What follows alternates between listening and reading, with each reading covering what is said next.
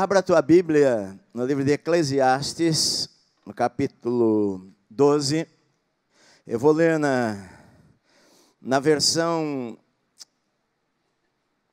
Uh, na linguagem de hoje, porque este é um texto difícil para você, às vezes, entender na linguagem que talvez esteja na tua Bíblia. Talvez na tua Bíblia esteja na linguagem atualizada ou corrigida, e é mais difícil você entender esse texto, uh, porque é um texto que fala, talvez, de uma maneira uh, poética uh, da realidade de uma pessoa que está envelhecendo, algo que todos nós vamos passar por isto. E eu sou pastor há 37 anos, eu estou no Ministério de Tempo Integral. Sou casado há 35 anos com a, minha, com a Célia, nós temos dois filhos. Uh, os dois filhos são pastores, um de 34, 30, vai fazer 34 agora, o outro vai fazer 31. Temos três netos, duas netas e um neto. E eu sei que, que na linguagem que Salomão usa aqui, uh, o envelhecimento para a época dele uh, tem muitas lições para nós aqui. Eclesiastes capítulo 12, eu vou ler este capítulo, que é rápido na linguagem de hoje. Lembra-te do teu Criador enquanto você ainda é jovem, antes que venham os dias maus e cheguem os anos em que você dirá: Não tenho mais prazer na vida. Lembre dele antes que chegue o tempo em que você achará que a luz do sol, da lua e das estrelas perdeu o seu brilho e que as nuvens de chuva nunca vão embora. Então os teus braços, que sempre o defenderam, começarão a tremer, e as suas pernas, que agora são fortes, ficarão fracas. Os seus dentes cairão e sobrarão tão poucos que você não conseguirá mastigar a sua comida. A sua vista ficará tão fraca que você não poderá mais ver as coisas claramente. Você ficará surdo e não poderá ouvir o barulho da rua. Você quase não conseguirá ouvir o moinho moendo ou a música tocando e levantará cedo quando os passarinhos começam a cantar. Então você terá medo de lugares altos e até caminhar será perigoso. Seus cabelos ficarão brancos e você perderá o gosto pelas coisas. Nós estaremos caminhando para o nosso último descanso, e quando isso acontecer, haverá gente chorando por nossa causa nas ruas. A vida vai se acabar como uma lamparina de ouro, cai e quebra quando a sua corrente de prata se arrebenta, ou como um pote de barro se despedaça quando a corda do poço se parte. Então nosso corpo voltará para o pó da terra, de onde veio, e o nosso espírito voltará para Deus que o deu. É ilusão, é ilusão, diz o sábio. Tudo é ilusão. Amém. Senhor, em nome de Jesus, eu peço que o Senhor fale conosco nesta noite através da tua palavra, Pai. Nós abrimos nosso coração em nome do Senhor Jesus, amém. Digam amém, meus amados. Fale para a pessoa que está do teu lado, Deus quer falar com você nesta noite. É óbvio que a descrição que, que Salomão, que foi o homem mais sábio que existiu, a descrição dele é da velhice na sua época. É, é, óbvio que hoje em dia cai um dente e você vai lá e coloca o dente. Naquela época não. Naquela época caía o dente, ficava banguelo. Não tinha jeito. O cabelo ficava branco, embranquecia, ficava branco. Não tinha ah, os remédios, não tinha tecnologia, não tinha ah, o que nós temos hoje. Então, esta é uma descrição da velhice na época do rei Salomão há mais ou menos quase 3 mil anos atrás, 2.900 anos atrás, em que ele fala para nós nos lembrarmos do Senhor enquanto ainda nós temos tempo, nos lembrarmos do Senhor, do nosso Criador, enquanto ainda nós temos chance, porque pode chegar um dia em nossa vida dos quais nós vamos nos arrepender e sentirmos remorsos por não termos feito algumas coisas quando nós tínhamos a chance de fazer. Porque na vida, a vida passa muito rápido. Eu me lembro quando eu comecei a pregar há tantos anos atrás, e de repente eu sou pastor há quase 40 anos, a vida voa. E às vezes as pessoas acabam chegando em um momento da sua vida em que elas, elas pensam: ah, puxa, a minha vida poderia ter sido diferente, eu poderia ter vivido uma outra história, eu poderia ter construído outras coisas, eu poderia ter ah, vivido de uma maneira mais proveitosa. E muitas pessoas, quando chegam no final da sua vida, elas, elas sentem remorso por não ter vivido de uma maneira que ela sabe que ela poderia ter vivido. Há uns. Este ano, a primeira série de pregações que eu preguei na minha igreja, uh, eu comecei uma série, este ano preguei cinco domingos, vocês estão me entendendo bem? É que eu estou um pouco sem voz, mas uh, eu preguei cinco domingos sobre o seguinte assunto: ainda não é tarde demais. Diga isso em voz alta: ainda não é tarde demais. Eu preguei sobre cinco personagens bíblicos, começando por Moisés, que Moisés, quando ele nasceu lá no Egito, enfim, você conhece toda a história, com 40 anos ele achou que ele iria libertar a Israel, matou um egípcio, fugiu para o deserto, achou que os seus sonhos estavam mortos. Ele estava com 80 anos, pastoreando as ovelhas do seu sogro, ah, atrás lá do monte Oreb, e ele achou no seu coração que um homem de 80 anos, que é que pode pensar, bom, ah, eu não tenho mais esperança de fazer fazer nada significativo na vida. Com 80 anos, o que é que eu vou fazer a não ser me aposentar e morrer? Mas na verdade, na história de Moisés, a sua história, aquilo que Deus tinha planejado na sua vida, começou a partir dali. Foi ali, com 80 anos de idade, que Deus apareceu para ele lá na sarça. Então, ainda não era tarde demais para Moisés. Depois eu preguei sobre Raabe, a prostituta de Jericó. Josué iria invadir a cidade. Em dez dias, aquela cidade iria estar destruída. Mas ainda não foi tarde tarde demais para aquela mulher. Preguei sobre Sara, que com 89 anos ficou grávida, 25 anos depois da promessa de ter um filho, ela achava, bom, não tem mais como, é impossível um milagre na minha vida, mas ainda não era tarde demais para Sara, porque aos 99 anos de idade ela ficou grávida, e com 90 anos de idade ela estava com um bebê no colo, a quem Deus falou, vai se chamar riso porque todas as pessoas que verem esta criança vão rir ah, de alegria, na verdade. Depois eu preguei sobre, sobre, enfim, preguei sobre Bartimeu, preguei sobre outras pessoas, e as pessoas da igreja ficaram, ficam empolgadas, impactadas, porque ah, não é tarde demais para muitas coisas em minha vida. Ah, às vezes, quando eu penso, bom, os meus sonhos morreram, Deus vem lá e ressuscita os nossos sonhos. Mas, enquanto eu pregava sobre isso, o Espírito Santo falou ao meu coração: tem coisas na vida da gente que é tarde demais. Tem coisas que nós poderíamos ter feito e quando nós desejarmos fazer, nós não vamos mais ter a chance de fazer. Tem coisas que eu poderia fazer agora e que se eu deixar para o algum dia, ou se eu pensar, bom, daqui a alguns anos, ou, ou quando eu tiver uma oportunidade, pode ser que a oportunidade passou em minha vida e eu não vou ter mais a chance para fazer aquilo que eu poderia ter feito na minha vida. Quantas pessoas se arrependem, quantas pessoas sentem remorso, quantas pessoas pensam, se eu pudesse voltar atrás, atrás no tempo.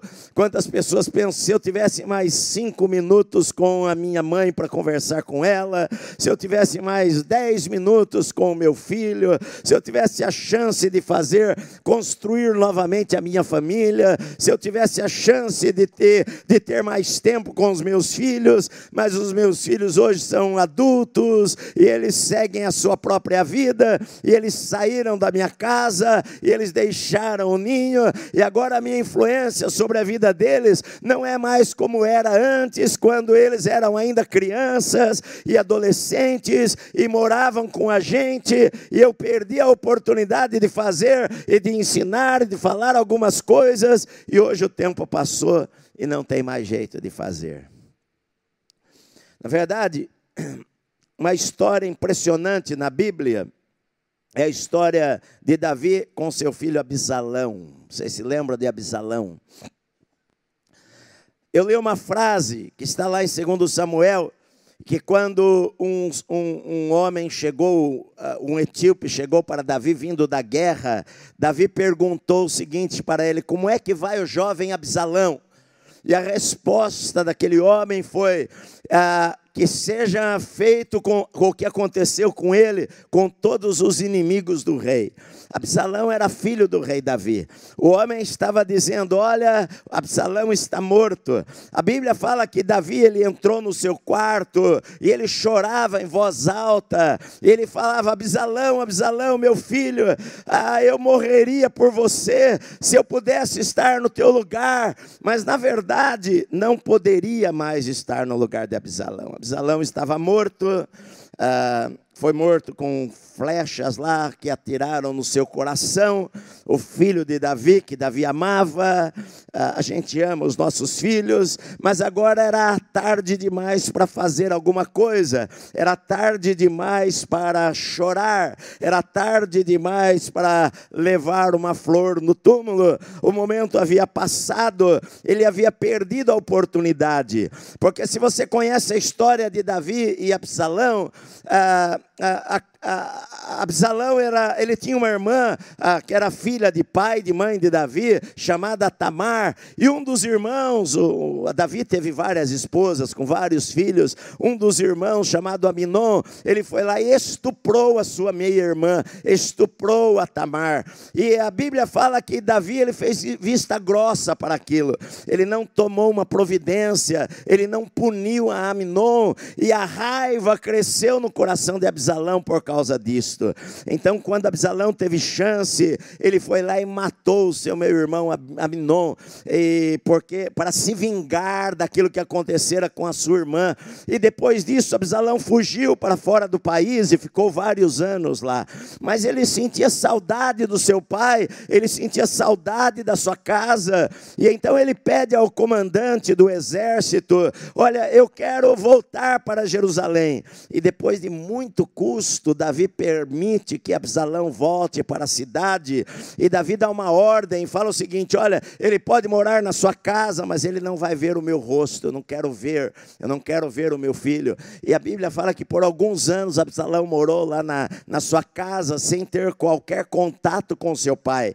Acontece que depois de um tempo, Absalão falou, ele, ele tocou, tacou fogo lá na, na plantação do comandante do exército para chamar a atenção. O comandante do exército perguntou: O que, que você está fazendo? E ele falou: Eu quero ver o meu, meu pai, quero ver o rosto do meu pai. E então o comandante do exército pegou Absalão e levou lá para Davi, que recebeu o seu filho de uma maneira fria, deu um beijo no rosto, como era um costume fazer, mandou de volta para a sua casa. E a Bíblia fala que por causa disso, Absalão, ele, ele no seu coração, ele falou: Eu vou tomar o trono do meu pai. E ele ficava na porta da cidade, e quando as pessoas iam entrar e se curvar diante dele, porque ele era o príncipe, ele falava: Não, não, não, não faça isto, não. As pessoas iam entrar para consultar o rei, e ele falava assim: Ah, se eu fosse o rei de Israel, eu resolveria suas causas. E a Bíblia diz que aos poucos ele foi ganhando o coração das pessoas, e então ele um dia pegou os comandantes do exército e se proclamou o novo rei de Israel, e Davi fugiu da cidade cidade de Jerusalém, fugiu com seus homens, sofrendo vergonha. As pessoas gritavam blasfêmias contra ele, pessoas jogavam pedra em Davi. Davi foi se esconder nas cavernas. E a Bíblia diz que Absalão entrou na cidade de Jerusalém, armou tendas lá no pátio, pegou as concubinas de Davi, deitou-se com ela em praça pública para que vissem a vergonha que ele estava trazendo para o seu pai. E a Bíblia diz que então alguns valentes de Davi se revoltaram e entraram em guerra com os exércitos de Abisalão, e lá na guerra matam Abisalão, e agora vem trazer a notícia a Davi, e Davi pergunta: como é que vai o jovem Abisalão? E a pessoa fala que aconteça com ele, aconteça com todos os inimigos do rei. E Davi chorou por causa disto, e Davi lamentou e falou: Absalão, meu filho, meu filho, eu morreria por você, eu daria a minha vida por você. Mas o que acontece é que quando ele teve a chance de consertar as coisas, quando ele teve a chance de sentar-se com seu filho, de reconciliar, de pedir perdão, de perdoar, de abraçar, de falar, ele não fez essas coisas. Ele deixou o tempo passar. E agora era tarde demais para chorar. Agora não tinha mais jeito. O filho estava morto. Quantas pessoas falam o seguinte: se eu pudesse voltar no tempo, se eu pudesse voltar no tempo, eu consertaria algumas coisas na minha vida. Se eu pudesse voltar no tempo, eu viveria de uma maneira diferente. Se eu pudesse falar com aquela pessoa novamente, se eu pudesse reconciliar-me com o meu filho. E sabe, eu comecei a a gente começa a perceber que nem tudo na vida nós temos uma segunda chance. Deus ele é bom, Deus ele é maravilhoso, ele é um Deus de novas oportunidades, ele nos dá novas chances para muitas coisas em nossa vida, mas nem todas as coisas da vida nós vamos ter uma segunda segunda oportunidade. Tem algumas coisas em nossa vida que é só aquele tempo que nós temos, nós não vamos ter mais. Por exemplo, se você tem um filho ou você tem crianças, você vai ter ali 16, 17 anos para ensiná-los, para orar com eles. Eles moram na sua casa, é o tempo que você tem para instruí-los, para, para orar, para contar as coisas de Deus para eles, porque vai chegar um momento que ele vai embora ele vai para a faculdade, ele às vezes vai mudar de país, vai casar, conhecer com alguém, vai casar, vai morar longe, a tua influência nunca mais vai ser a mesma. Então a gente tem que aproveitar o momento, quando a gente tem chance para fazer, porque talvez em nossa vida, algumas vezes, vai ser tarde demais para nós fazermos o que nós deveríamos ter feito e não fizemos. Estão conseguindo me entender? Isso em todas as áreas da vida. Eu me lembro quando eu era criança, uma coisa que ficou guardada na minha memória foi que eu tinha um parente na cidade de São Paulo, eu morava no interior, e, e ele queria ir lá visitar a cidadezinha que ele foi que ele cresceu. Ele foi um alcoólatra, ele estava morrendo, ele tinha tido um AVC, ele estava com a boca torta, ele estava com uma deficiência para andar. Ele quis ir lá e viajou para o interior. E o meu pai, meu tio, eu era pequeno, ah, nós fomos de carro até a cidadezinha, uma cidadezinha de 5 mil habitantes. E quando ele chegou lá, desceram ele com muito esforço do carro, segurando ele, um de um lado, outro do outro. Ele olhou assim aquelas casas, a casa onde ele nasceu nasceu, ele olhou o campo de futebol que eles jogavam bola quando era criança, e aquele homem que estava morrendo chorava e chorava, aquela imagem ficou guardada na minha mente de criança, porque não tinha mais nada a fazer, não tinha mais solução, o tempo não volta mais, aquilo que passou não tem como consertar, os erros às vezes não tem como consertar na nossa vida, e a gente perdeu a oportunidade, às vezes vezes nós deixamos de falar para uma pessoa que nós amamos, às vezes nós deixamos de estar em um lugar que nós deveríamos estar, às vezes nós deixamos para depois, alguma hora, algum dia, e aquele dia nunca vai chegar em nossas vidas. Paulo escreveu a carta para Timóteo, segundo Timóteo, no capítulo 4. Paulo escreveu segundo Timóteo, a última carta de Paulo, e ele fala para Timóteo: procura vir até mim antes do inverno, porque quando o inverno chegasse, não tinha como navegar pelo mar Mediterrâneo por causa da neve. E Paulo sabia: olha, eu completei, eu combati o bom combate, eu completei a carreira, eu guardei a fé, o tempo da minha partida é chegado. Paulo sabia: eu vou morrer daqui um mês, dois meses, três meses. Timóteo, venha o mais rápido que você puder, procura vir ter comigo depressa, venha antes do inverno. Quando chegar o inverno, você não vai conseguir navegar. Ah, e quando você, se você deixar para chegar na primavera, você não vai conseguir chegar a tempo de me ver. Paulo queria ver a Timóteo, então fala para ele: venha antes do inverno, porque tem coisas em nossa vida que depois do inverno não tem como nós ajustarmos mais, meu amado. Nós não temos todo o tempo do mundo. Nós não temos toda a vida pela frente. Eu sei que a gente gosta de ouvir que nós temos uma segunda chance, temos uma terceira chance, Deus é tão bom, mas nem tudo dá, nem tudo vai ter jeito mais. O, o tempo que passou não volta mais, a, as oportunidades que perdemos não volta mais, a, as pessoas que poderíamos falar não tem mais jeito, de, não tem mais oportunidade.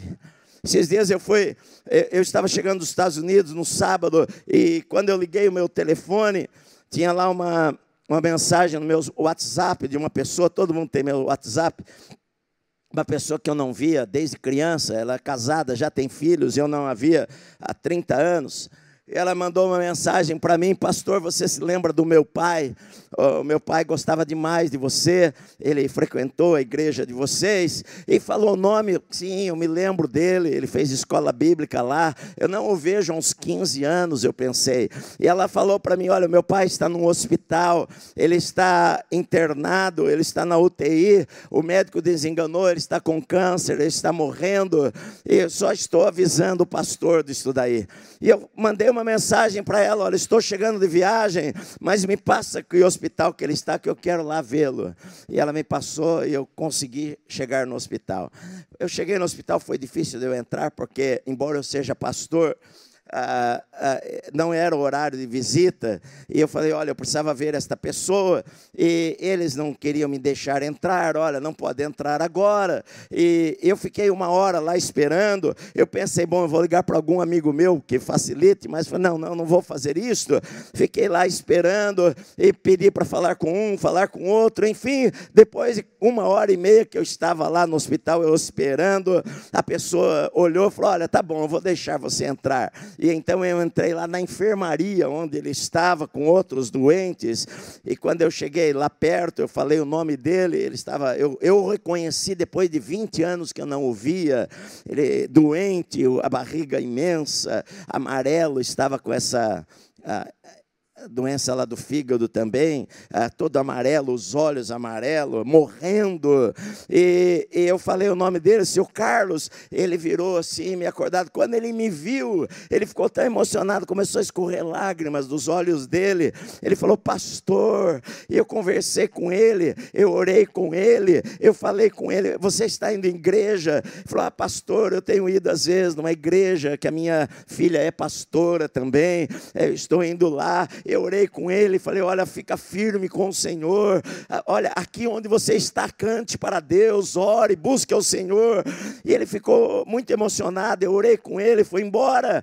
E depois de dois dias, a filha dele mandou uma mensagem: Pastor, o meu pai partiu para o Senhor. E eu pensei o seguinte comigo: ah, ah, que bom que eu fui lá, que bom que eu orei com o irmão, que bom que eu abracei o irmão, que bom que eu estive lá ah, quando talvez quase ninguém foi lá. Ele estava jogado lá numa enfermaria, sem condição financeira, sem plano de saúde, lá no SUS do Brasil, no meio de uma multidão de pessoas. E eu pensei, puxa, foi a última, a última chance da vida de eu, de eu poder chegar para o irmão e orar com ele, abraçá-lo e chorar chorar com Ele. Sabe, tem coisas na vida que a gente não vai ter uma segunda oportunidade, meu amado.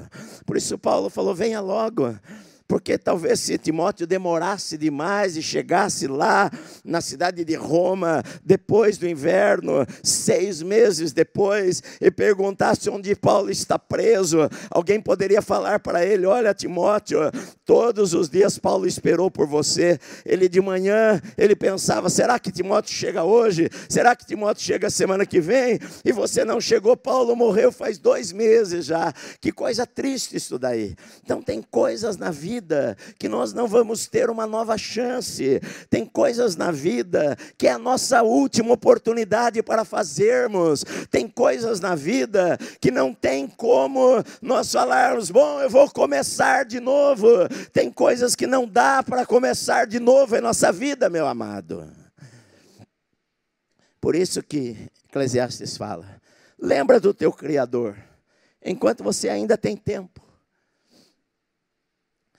Sabe, tem uma história muito triste na Bíblia que é a história de Sansão. Todos vocês já ouviram falar de Sansão. Sansão nasceu debaixo de uma palavra profética de que que o anjo apareceu para a mãe e falou: Olha, ele vai ser nazireu, você vai ficar grávida, você vai ter um filho, ele vai ser nazireu de Deus, consagrado a Deus desde o ventre da sua mãe. A Bíblia diz que quando Sansão cresceu, o Espírito Santo começou a vir sobre ele de uma maneira poderosa.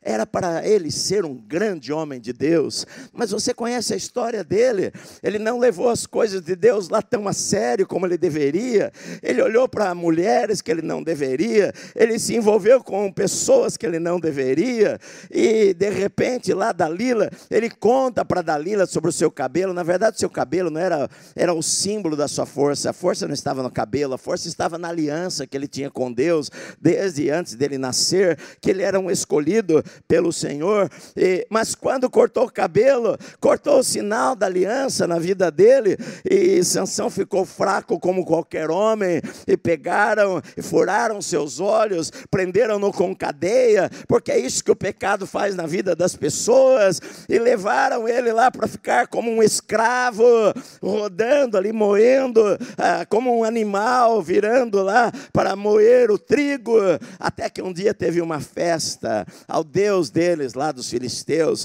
então chamaram o palhaço, chamaram Sansão, homem de Deus, para ficar lá diverti-los, e Sansão estava lá e pediu para o menino, a Bíblia diz que ele começou começou a notar que o seu cabelo começou a crescer, e a sua última oração foi: Senhor, me ajuda a vingar destes homens mais uma única vez na vida. Ele pediu para o menino apoiá-lo na, na, nas colunas que sustentavam a casa, empurrou com força e se matou. Ele falou: Morra eu com os filisteus, e a casa caiu sobre ele, sobre todas as pessoas.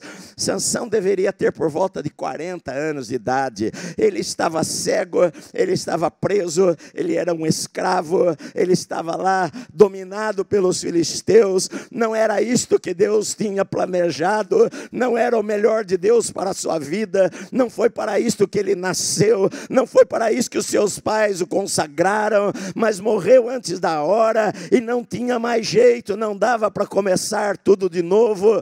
O tempo passou, não tinha como voltar, meu amado. Tem coisas em nossa vida que não tem como voltar por isso que diz: olha, quando você tem a chance, antes que cheguem dias maus, antes que cheguem anos em que você vai falar: por que, que eu não fiz, por que, que eu não fui, por que, que eu não amei, por que, que eu não falei, por que, que eu não orei, por que, que eu não me consagrei, por que, que eu não busquei a Deus, porque pode chegar um tempo na vida de arrependimento, de frustração, não tem como a gente voltar no tempo.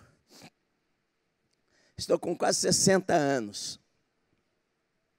Eu sei que, se Deus me der a minha, minha esposa, eu talvez eu vá pregar mais 30 anos, eu espero pregar até 87, 88 anos. Mas não tem como eu voltar lá nos meus 25 anos. Não tem como eu voltar lá há 20 anos atrás. Passou. Não tem jeito. O tempo foi embora. Eu no ministério, eu já vi muita gente consagrada, gente de oração, que ficou pelo caminho, ficou pela estrada.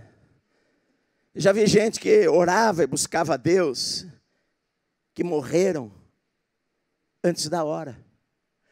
A Bíblia conta a história de mais de mil líderes, e muitos deles, como Sansão, como Ananias e Safira, como outras pessoas, morreram antes da hora.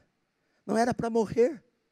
Deus tinha um plano mais longo, mas escolhas escolhas que nós fazemos em nossa vida, escolhas às vezes que nós achamos que não são tão importantes, mas que podem mudar o nosso destino. Uma escolha errada que Ló fez na sua vida mudou a história da sua família. Abraão falou para Ló: Ló, você escolhe. Eles estavam tendo problemas lá com os pastores, pastor de ovelha, de um brigava com o pastor de ovelha do outro.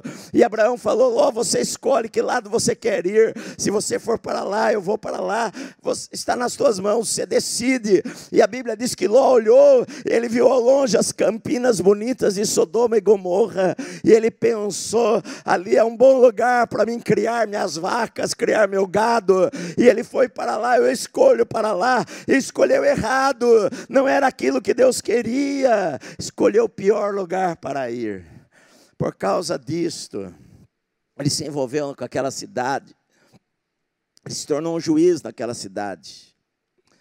Por causa disso, ele perdeu os seus sonhos. Ele perdeu sua família. Perdeu a sua casa. Um dia o anjo chegou lá e falou: Olha, saiam daqui que o Senhor vai destruir este lugar. E eles demoravam, os anjos tiveram que pegar na mão dele, da esposa e das duas filhas e tirá-las, tirá-los da cidade. Ninguém olhe para trás perdeu sua casa, a casa queimou com o fogo que caiu na cidade. Os seus animais morreram, os seus bens ficaram para trás. A sua esposa, no caminho, olhou para trás, se transformou em uma estátua de sal. As suas duas filhas se esconderam com ele numa caverna e deram bebida para ele, para dormirem com ele, terem filhos de, do seu pai. E Ló teve filho com as duas filhas, porque estava bêbado. E as duas se deitaram com ele, ficaram grávidas dele. Uma decisão, uma escolha errada na vida. Ao invés de consultar a Deus, agora não tinha mais como voltar atrás. Tem coisas na vida que não tem mais jeito. Passou, escolhi errado não tem, não tem mais choro. A Bíblia fala que Esaú vendeu o seu direito de primogenitura e com lágrimas quis de volta, mas não teve mais jeito. Muitos anos, há uns 20 anos atrás, vocês estão me entendendo?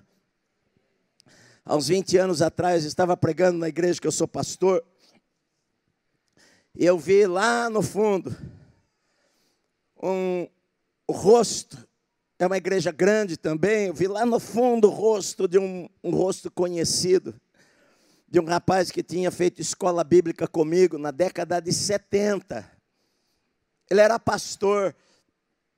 E eu vi o rosto dele a primeira vez, puxa, parece aquele meu amigo.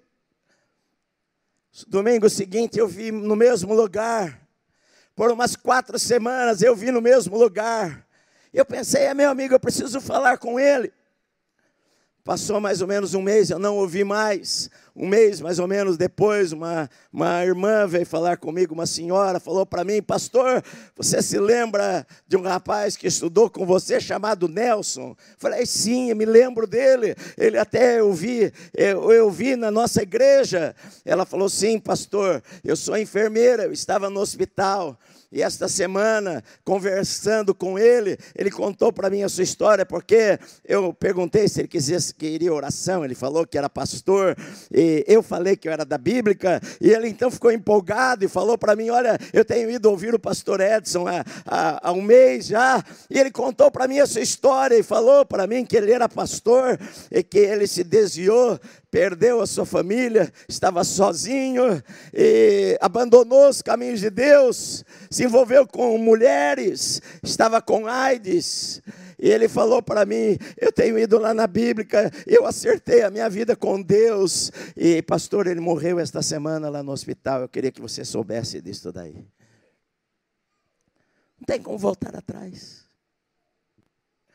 Eu tive um pastor que trabalhou comigo, que morreu de AIDS há uns 25 anos atrás. Ele era o meu co-pastor. Nós orávamos juntos, nós jejuávamos juntos, nós buscávamos a Deus juntos.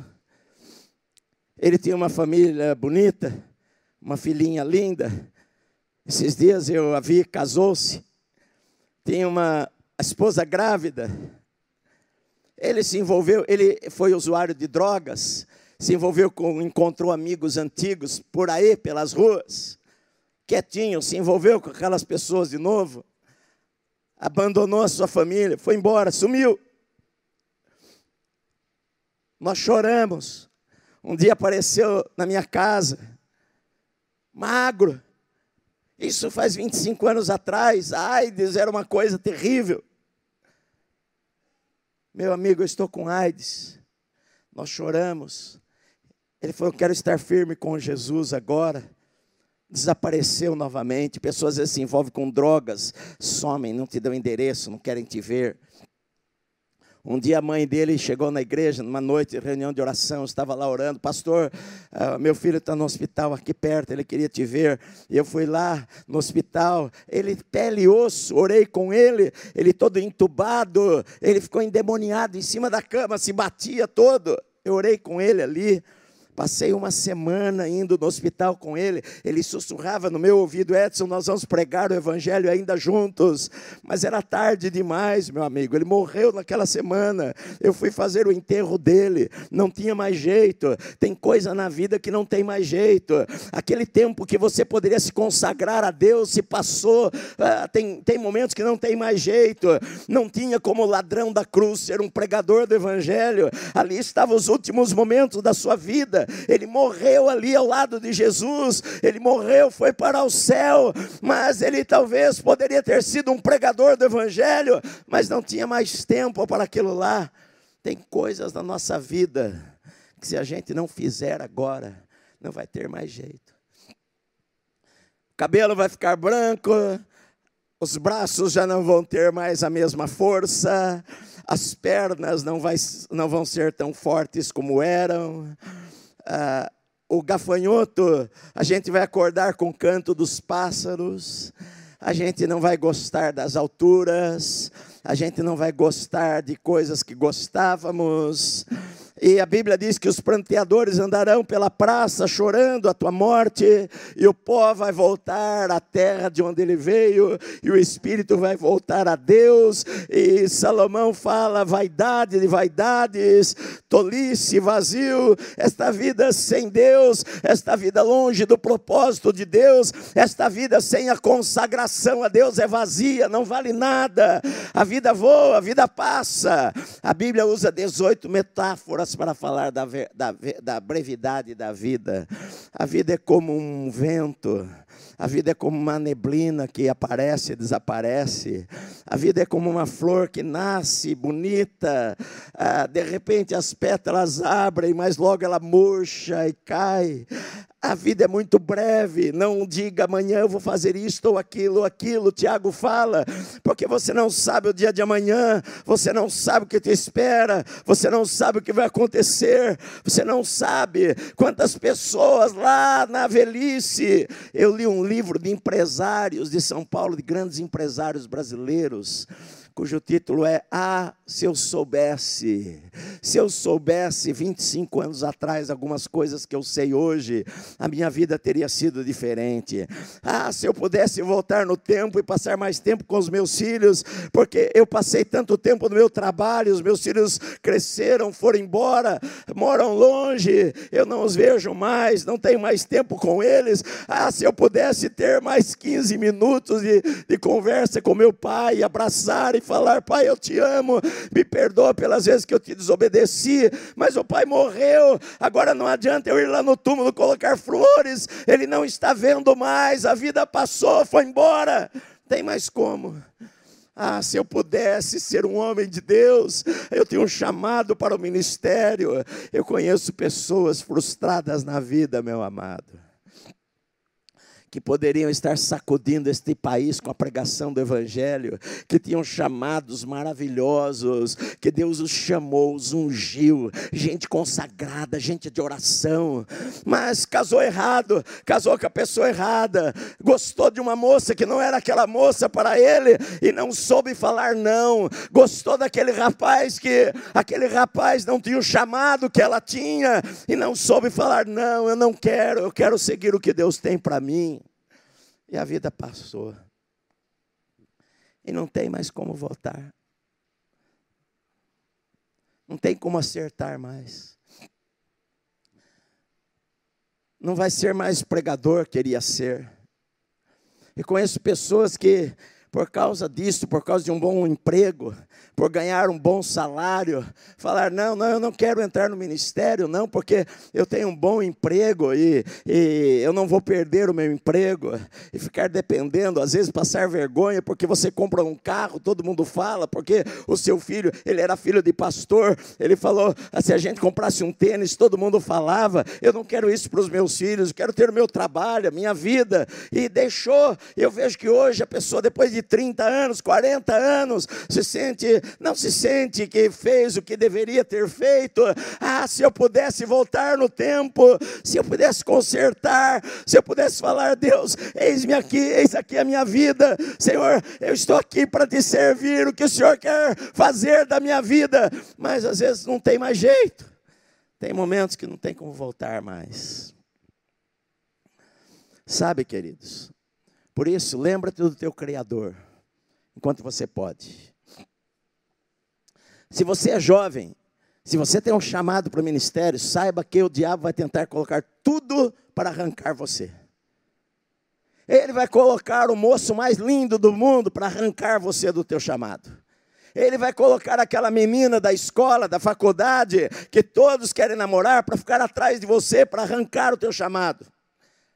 Ele vai colocar o melhor emprego, talvez com o melhor salário, para arrancar você do ministério.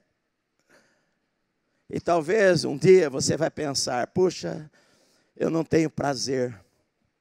Poderia ter feito escolhas diferentes na vida. Poderia ter tomado decisões diferentes na vida. Com relação à salvação, há coisas que podem ser tarde demais. Por isso que a Bíblia diz hoje: se ouvirdes a sua voz, não endureçais os vossos corações. Aquele homem rico teve a chance Aquele homem rico, ele todos os dias tinha festa na sua casa. Na porta da casa dele tinha um mendigo crente. Mas ele passava pelo portal da sua mansão nas carruagens e nem jogava uma, um, pe, um pedaço de comida para aquele mendigo lá. Ele sabia o nome do mendigo, ele sabia quem era. Mas para ele, Deus não se importava, ele não se importava com Deus. Eu tenho dinheiro, sou rico, eu vivo em festas, tenho a melhor roupa. Só que um dia ele morreu. E a Bíblia diz assim: no inferno, levantando os seus olhos. De repente, ele achou que ia para o céu, ele era judeu. Ele achou que ele iria para o céu, de repente ele E quando ele abre os seus olhos, ele estava no inferno. Aí ele ora a Abraão, orou na hora errada, orou para a pessoa errada. Era tarde demais, não tinha jeito. Um homem, a Bíblia fala que um campo de um homem produziu muito alimento, mantimento naquele ano. E ele falou: O que, que eu vou fazer? Eu não sei o que eu faço. Ah, já sei. Ele era um homem de visão, era um homem de planos. Eu já sei o que eu vou fazer, vou construir celeiros maiores e vou guardar lá os meus bens e vou falar para a minha alma: alma, tens em depósito muitos bens para muitos anos. Descansa, regala-te, festeja, viaja, vai cuidar da vida. Ele tinha planos, ele pensava no futuro. Ele era um homem rico, ele poderia passear, ele poderia viajar, mas a Bíblia diz que naquela noite uma voz falou para ele: louco, tolo, essa esta noite pedirão a tua alma, e o que você tem preparado vai ficar para quem?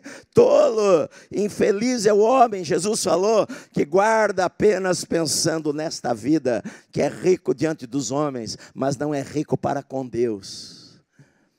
Vai ter tempo que não tem mais tempo. Um ladrão na cruz falou para Jesus: Senhor, lembra-te de mim. Era a última chance dele.